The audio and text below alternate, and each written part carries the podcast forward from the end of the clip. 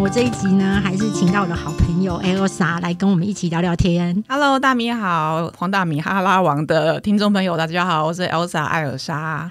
Elsa 就是说，在职场上面嘛，我们都有过被霸凌或是霸凌别人。可以跟我讲讲，就是你在这本书当中呢，有一件事情你没有提到，但是我却小小的发现，就在序文当中，什么叫做公事包减动事件？被大米揪出来了，然后也非常感谢我职场上的好友何瑞德小姐。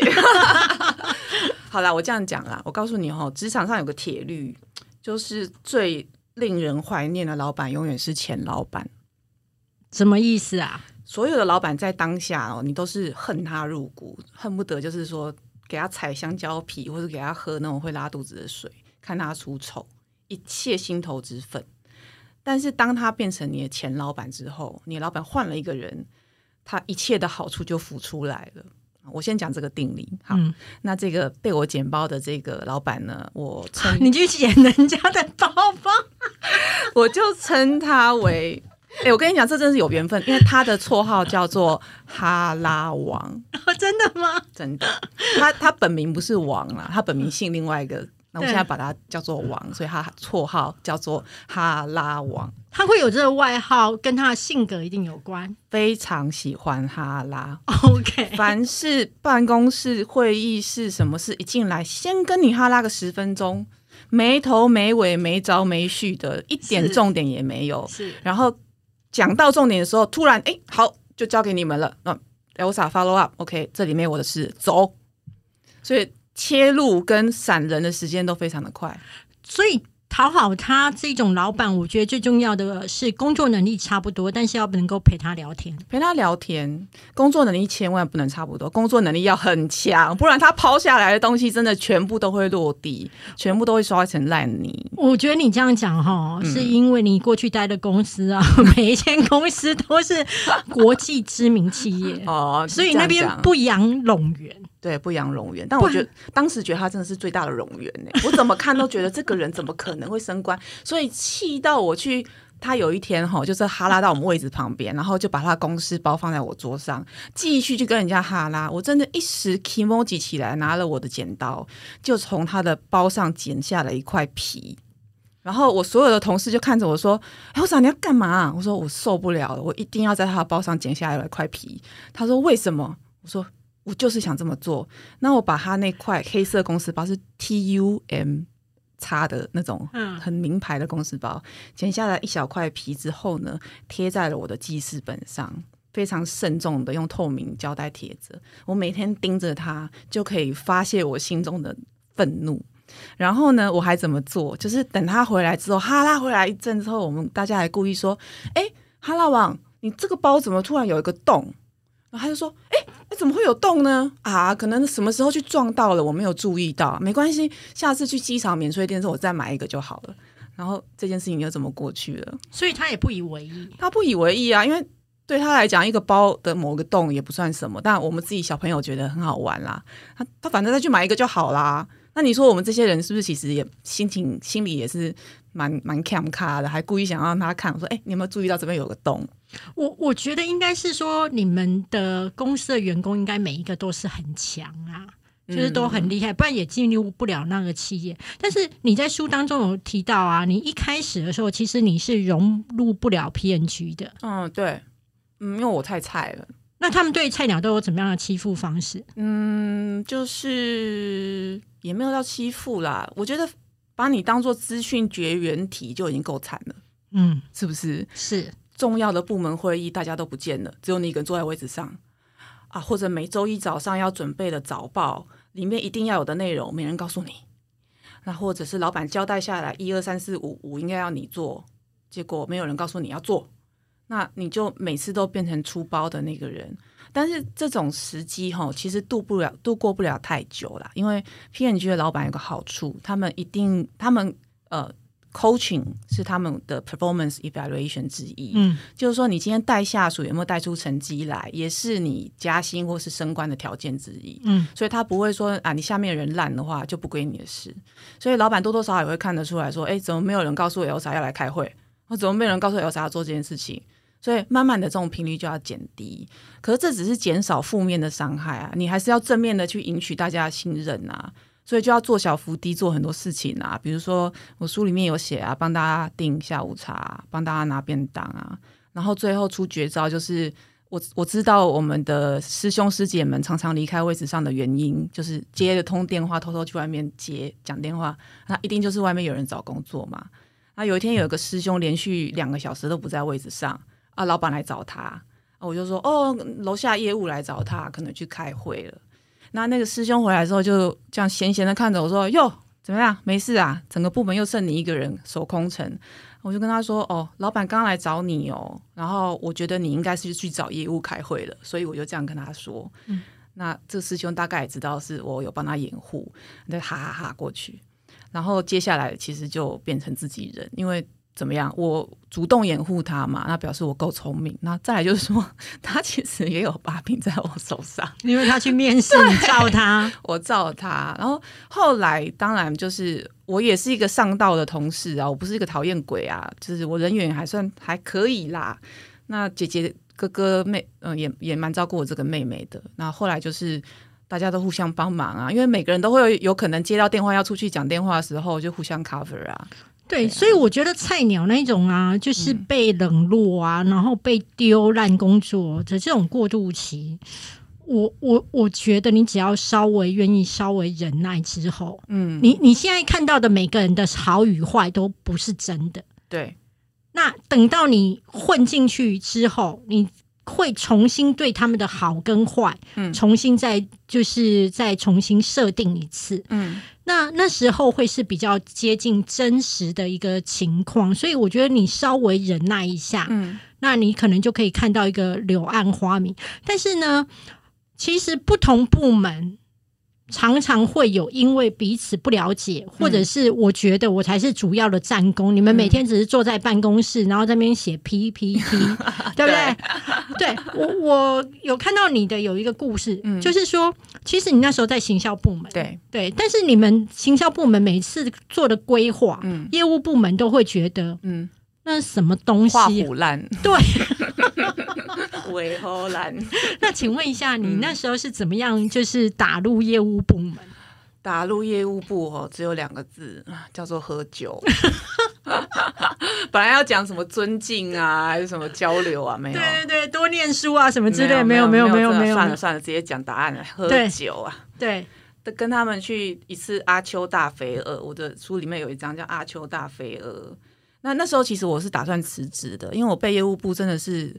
欺欺负到一种我再也忍不下去的程度，业绩烂，我怎么问都问不出来结果啊！每天跟我在那边挥东挥西。那既然都要辞职了，我跟你们去喝酒，我就是把我怨气一吐而出。哦，酒来我就喝。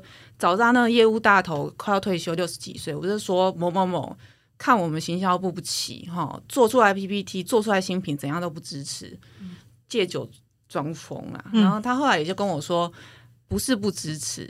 好，你们行销部关在房间里面，的确，我们是关在房间里面没有错了，因为我们要做太多这种规划呀，然后跟国外开会这种内部的事情，我们是真的没有外面走在外面走市场。他说，我们才是出去外面跟通路把诺去抢位置、去抢业绩的人。哈，我们第一线告诉你们的呃回馈。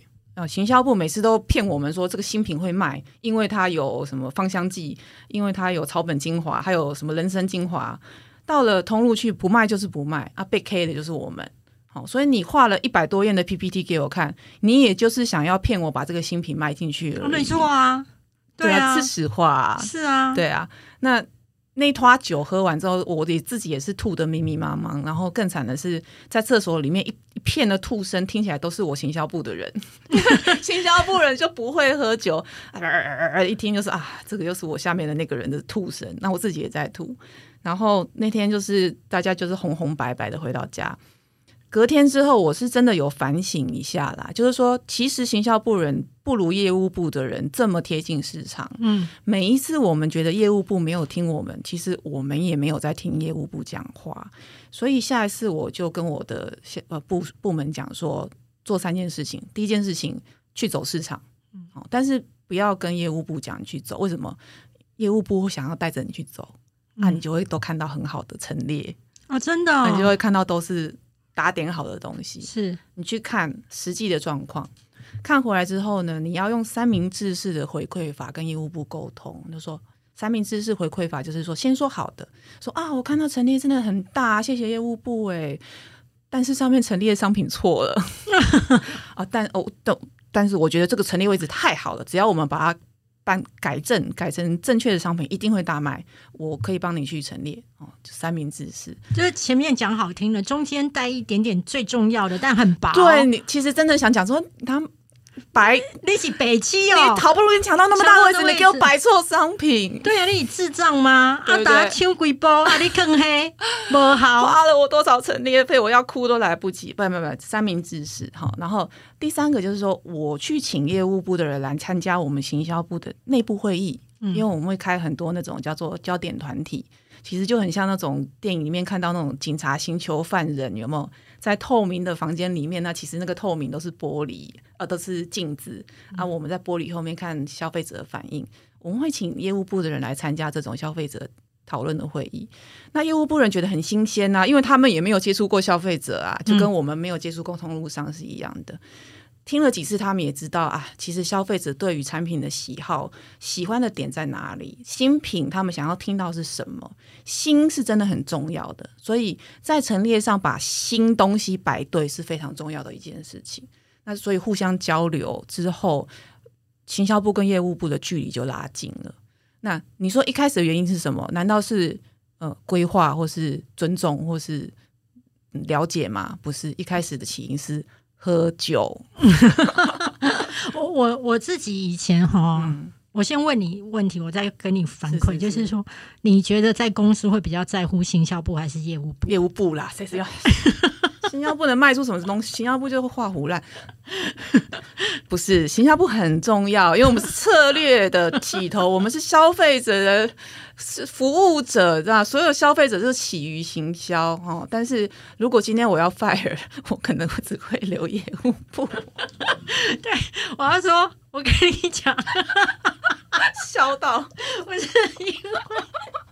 我小时候，我爸爸灌输了一个错误的观念，因为我家都公务人员家庭，我爸就说：“我跟你讲啦，你都唔通去做业务啦，做业务真辛苦，你今这个月赚有钱，你后个月无赚钱哦，咱就是乖乖上班哦，哎，你要薪水安尼稳稳的哈。”所以，我小时候一直有一个观念，做业务很不好，嗯，然后做业务就是油嘴滑舌。嗯，是没错，靠油嘴滑舌赚钱啊！没有没有，我后来有一点点改变。后来呢，我不是就是去了新闻部嘛？对。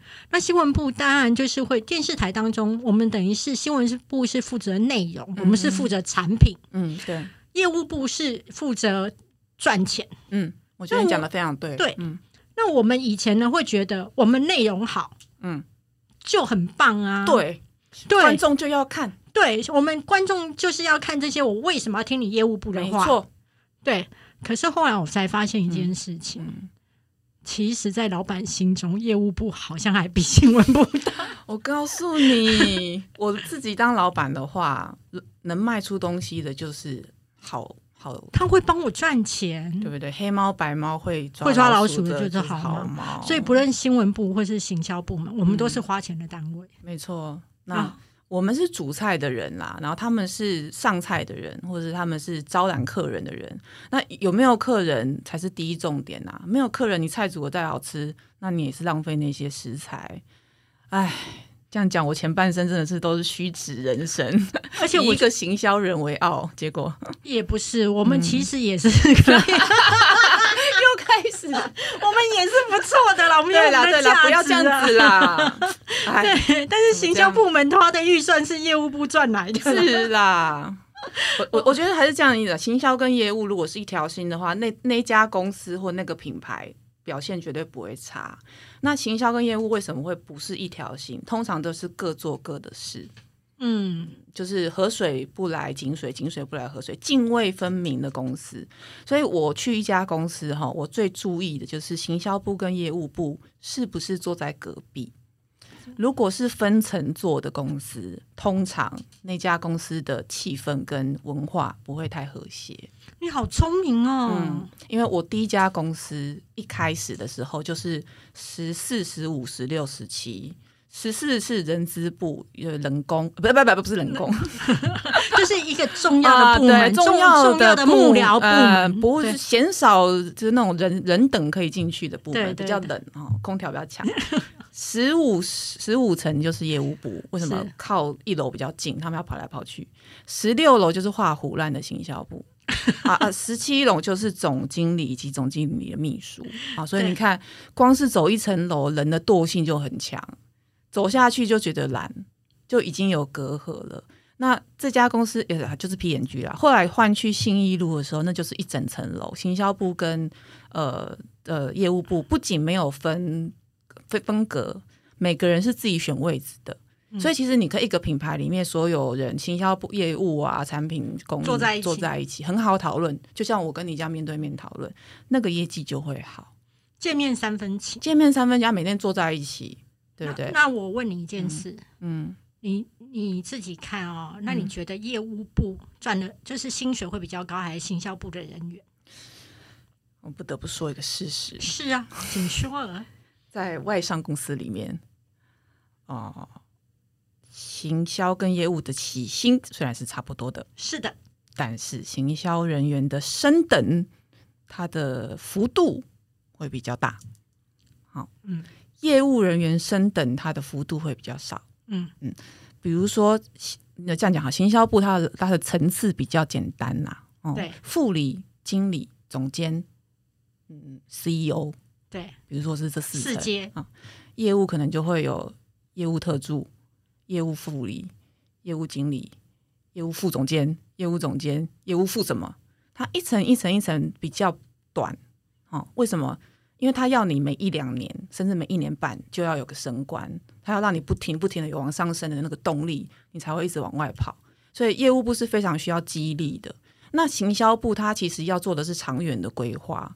我通常做一个品牌，我要做的规划是五年甚至十年的。你不能每两年或就把我换一个单位或换一个等级，那其实对我的品牌也是有不好的伤害。所以行销部通常升迁大概三四年为一个时间的单位，那一升就会升的比较多。所以你要问我说薪水哪个比较多？起薪差不多，但是他们升迁的频次。跟幅度是不一样的。可是他如果拿到业绩奖金之后，他薪水还会输给你吗？嗯，我待到的公司哈，没有所谓的业绩奖金。嗯，没有业绩奖金的公司，那你怎么激励业务？呃，所有人拿到的奖金都是一样的，就是公司当年业绩的分红哦。比如说当年业绩成长十趴。所有员工就拿到分红，比如说一趴或两趴，那个是公司一起的规定。所以不只是业务部、产品供应部、财财务部，甚至刚讲那个人工的那个人资部也会。这个是大公司的做法。那我知道有一些小公司，像那个港商什么什么来的公司，业务部就真的业绩拿很多。嗯，他业绩不只是往公司拿，他往外面也拿，回扣就对了。对，而且回扣其实是业界当中就是一种潜规则。对啊，我讲一个故事，就是我们去武汉视察市场，武汉的一个业务经理啊，我是总监，资深总监，他业务经理来接待我啊，带我去吃热干面啊，然后看一些那种二级、三级的超级市场那样子啊，小店这样子，然后经过那个武汉呃一一一条江汉江旁边两栋高楼，他跟我说，哎，最近在这里买了一户。我说啊，买一户，因为武汉的房价也不便宜哦。我问过，大概上海的不到七成，七成左右，不像台北跟高雄，可能就是有有差别这样子。买了一户，他说对啊，买了一户给我自己，买了一户给我爸妈。我就说你薪水这么好，是不是？然后他就跟我说，哎，能赚钱的门路多的是，不一定是公司的这份。如果是一家比较没有所谓 integrity，就是说素养啦、道德吧，怎么样？中文要怎么讲？道德规范、职业操守、职业操守的公司，业务要从哪里卡都可以，有很多业务跟采购、行销哪里都卡不到。为什么？我们在办公室里面，嗯，行销真的没办法。我们经手的预算都在电脑的数字里面，我只看得到 Excel 里面我有多少钱，它到不了我的手上。而而且你多花了，你还要解释为什么？对，财务部盯的是盯行销，那不会去盯业务啊。你会鼓励年轻人就是走业务这一块吗？其实我鼓励，你知道为什么？因为业务就是对应付人的一种事业。嗯，见人说人话，见鬼说鬼话，不是坏事哦。是说你用他可以沟通的语言沟通。通常业务能力强的人，在进到公司里面做别的部门的事情的时候，他的表现不会差，因为他跟人家沟通相处，还有他吃苦的能力。非常的强。如果一辈子都坐在办公室里的人，其实他就是温室里的花朵或是小白兔。出去外面，不管是要应酬、喝酒、交陪、谈判，什么技巧都需要重新再来。我后我的谈判技巧也是到了中国大陆之后，到外面就是比较靠业务那一端，我才比较知道怎么跟人家有舍有得，不然以有取有得。啊，不然以前我在办公室里面的时候，人家叫我做什么就做什么啊。那我相相信这世间就是公平啊啊，company guideline 就是在那边啊，我就照着 company guideline 做事就好了，不会有人亏待我啊。啊，你要出去站在社呃公司跟社会接缘的地方，你才知道外边是怎么一回事情。所以我不会觉得年轻人去做业务是比较。不好的选择，我反而会觉得是磨练的一个非常好的机会。他跟我们年轻年轻的时候的那个业务的形象又不太一样。我们年轻的业务形象比较像推销员，嗯，比如说一个新的吸尘器，我挨家挨户的去展示给你看，然后卖吸尘器给你抽成。现在业务不是了，你要有去管理你的顾客、你的通路的能力、谈判技巧，而且你也有一笔预算在你的手上。其实你可以像是一个小小的总经理，在管理你小小的事业体。好，那只是说行销计划跟行销预算是上面能给你。那但是坦白的话，你做到你的业绩目标，你里面是要卖什么东西，也没有人管你。真的，而且你的时间运用是自由的，是自由的。我的妹妹啊，糟糕，我出卖她算了。常常有业务在外面跑业务，都是在。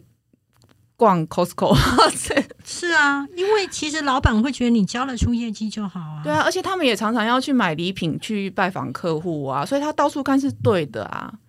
我自己呃，在新闻部有两次，就是嗯，就是感受到业务部的惊人的影响力。嗯，有一次有一个汽车的新品发表，是非常大那一家厂牌。嗯。然后老董事长就出来讲话，很开心。嗯嗯。然后那一天呢，其实各电视台派出去的采访机子，其实是做公关的。嗯。因为那一个呃，那个汽车厂牌，它每一年下给电视台的广告预算非常的多，所以它的新品发表会上面有所谓的一般的新闻部的记者，嗯，但也所有所谓的公关机。嗯嗯嗯。那老董事长出来讲话实在太开心了，就跌倒了。开心到跌，对对，有人鼓掌吗？这个现场我不太清楚，但是心里面默默的。但是你知道吗？因为大家就是很被训练的很专业，只要名人跌倒，大家立刻 follow up，就是赶快跟拍，拍的又精准又好。这不是先去扶哦，扶是工作人员的事，我们的专业就是拍好拍满。各个角度空拍，对 对对对对，然后就啊，你有对吧？我无啊，我我去不我跟你讲，我跟你浪哦，我跟你口 漏死哦，你知道吗？就是非常的厉害。那回来之后呢？这时候新闻部的主管就觉得播啊，哇塞，就播，真敢播。对，就是说，就是当做今天的那个新车的一个花絮。嗯啊，董事长就是太开心了，然后跌倒这样子，嗯的花絮。业务部就打电话来说，嗯，厂牌那个品牌交代这条新闻不能够不能播。到这一段，嗯，可以讲车子好棒棒，但不能讲不能说 那个老板叠叠满满，对，不能不能，老板没有叠，老板今天做勇敢，就是老板心太厚，然后然后然后新闻部的主管就会觉得新闻部不受业务部控制，嗯，照播，对。新闻的素养在哪里？对啊，我哪当火力控制？拜普托，利兹奖有在听业务部的话吗？今呢？嗯我告诉你，董事长就打电话来了，哇塞，就把业务部主管跟新闻部主管叫去了。嗯，回来，新闻部主管回来之后，就把那条新闻撤掉。啊，我的老天鹅、啊！所以，所以这个是你知道吗？就是业务部，它还是有它厉害的地方。广告主如果是金主，业务部就是吸钞机呀，对不对？对你干嘛跟 ATM 过不去？而且我跟你讲，我发现你知道吗？那个金主啊，真的很厉害，因为我们有时候要出所谓的公关机，就是去。就是帮品牌只是拍一拍这样，不见得会播。哇，你那个家电大厂的公关机真的是让我真是见识 到。怎么了？怎么了？我们一般记者啊就是就是想拍哪就拍哪，啊你的电冰箱、冷气，反正这是公关机，反正就是电冰箱跟冷气，就这样怎样？没有。日本厂牌不是这样给你乱搞，哦，是的，他们的工作人员会举一个牌子，嗯，请从这拍。你要跟着他走。哦，这一路分到了三家是电视台，先拍冷气；OK 那一路分到的四家哦电视台，先拍电风扇。OK，然后他有他的导览路线，你懂吗？是说如果不这样子按次序来，他们家电会变成变形金刚。啊，这样你没有办法的，你没有办法的，你没有办法不按次序来一。定要按次序来。，对，第一他是金主，嗯第二他们是日本厂牌，他们有他们的规矩。OK，所以我们就要按照，所以那时候也是让我吓嗯到。但是最让我震撼以及觉得我人生走错路，是那时候我在当新闻部主管的时候，嗯那业务部会常常有一些就是呃他们自己的公关机的要求，会请梅梅送单子来给我，嗯那就决定要不要派出机。那梅梅可能就是一个攻读生，嗯可能一开始的时候薪水就会领很少嘛，那就是攻读生。哎，等到后来梅梅毕业之后成为正式员工，嗯大概一年多吧。现在听七十年次好像觉得很老，嗯可是问题是刚出来，对，刚出来。然后我在新闻部大概也已经有十年了，我那时候的薪水好像是六万多，嗯嗯然后梅梅大概刚出来一年吧。那我那时候的年薪大概是接近百万，还是百万附近。嗯梅梅从送文件的到她正式上班这样子当业务部的业务，大概一年。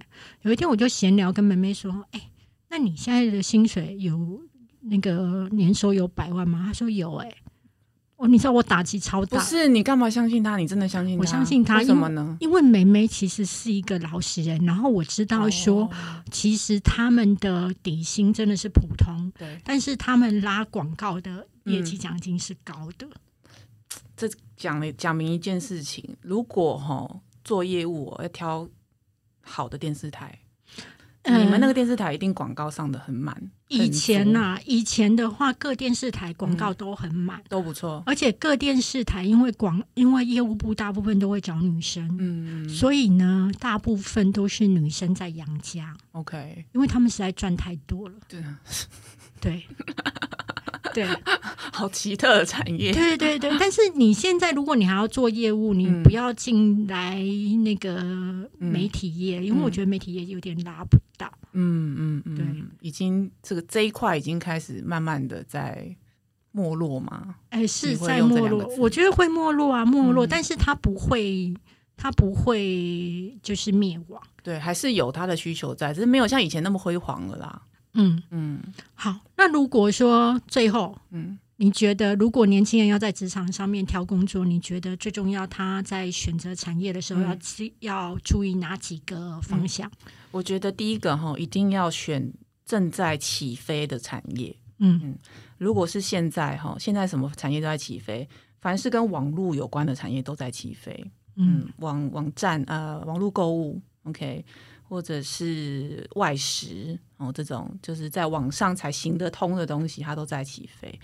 第二个，运动产业在起飞哦，因为这个是台湾运动风气越来越好的一个迹象。第三个，健康产业，因为台湾是一个老年化的社会，非常严重。从去年开始，我们的死亡人口就已经出超过出生人口了，所以在未来，老年人只会占社会的越来越多，三分之二都有可能。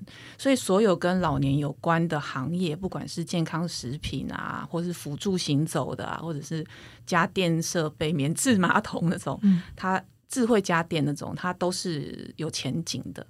那不要做什么，就是跟婴儿或小孩有关的，因为我们国家的生育率是全世界最低，等等等等，千分之一都不到。啊，还有可以做什么宠物产业？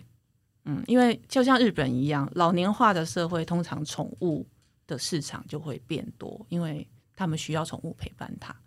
啊，这个是大概是产业的选择。第二个，我会强烈建议这个环境一定要让你可以学得到东西。啊，所谓学得到东西，不是傻傻的说办公室里面有没有训练的课程，你去问那个。很冷的冷工人资部，他一定跟你讲的漏漏等，说啊，我们有各式各样的训练课程，可以学到东西的时候，都不是在课程里面，都是在这个位置上面，真的。然后位置上面，你做的事情，你遇到的人，你的任务是不是够精彩、够挑战，可以让你在一年、两年中间得到跟人家不一样的经验？我觉得这是你必须要选工作的非常重要的要务，倒不是薪水多少。因为在你找下一份工作那个时候，是真正大家薪水有开始有差别的时候，你第一份工作的经历才能够帮你争取到更多更多的往上的空间。一定要做跟人家不一样的事情，不要只做容易跟相呃重复跟相同的事情。然后第三个，我觉得大家都会说做自己热爱的事，做自己喜欢的事，做自己。有多少人知道你真的热爱什么？通常你热爱的事，一定是你拿手的事。所以年轻人，我说的是非常年轻的年轻人，就可能二十岁、二十二岁，第一份工作，你先做好，做到拿手，做的跟人家不一样，你自然找得到你的热爱在哪里。没有把事情做好之前，吼，不要想做自己，也不要想热情，更不要想创业跟开咖啡店，这些都是不切实际的。啊，当然你会觉得说啊，怎么会这样呢？我也看到很多的成功、很年轻的创业实业家，什么三十岁不到就买了五间房啊，或者二十八岁就募资啊，成立了一家新公司啊，里面全部都是不到二十五岁的年轻人啊。啊，在职场上你要讲求三个字，叫做持续性。这样的职业或者置业，你可以持续多久？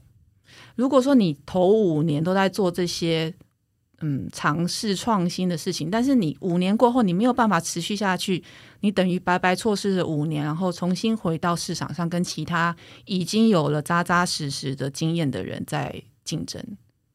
所以一旦你觉得你是一辈子都要做慈善置业的人，一辈子都要做小农，都要做创业家的人，你要有心理准备，你将来的这一生。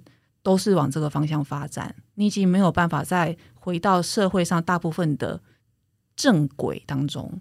那这有好有不好，端看你的性格是怎么样。有些人高高兴兴手工酿啤酒卖一辈子，对不对？肯定卖烤鸡翅，嗯，卖的开开心心，开心最重要。可是人家烤鸡翅卖的好不好？卖的很厉害，嗯，鸡翅多久要转面？多久要涂酱汁？酿啤酒，你啤酒花加多少？你的酵母买什么？那些都是功夫，都是学问呢。不是说啊，我今天我的兴趣是什么，我就去做什么，而是说你把什么东西做得好，那个东西就是你的职业，你的兴趣。所以刚刚重复啊，三大产业在起飞。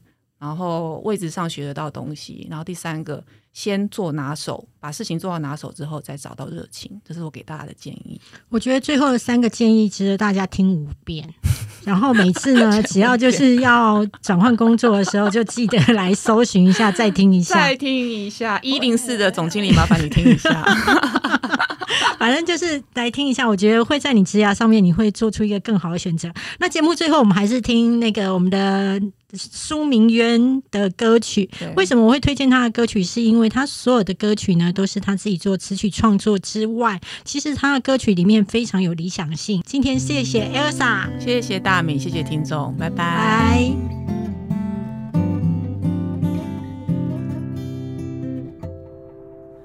好。哪来，想替你举伞？风若来，谁替你打伞？若无人甲你宝贝，予我照顾你，海角到天边。原谅我有时歹心地，细细念，怪你无听话。有一日我会离开，敢会想起你边的声音？好人歹找，你爱看头看尾，不是所有感情拢会当行到底。幸福歹找，只好一切随缘，勇敢追求，免惊后悔。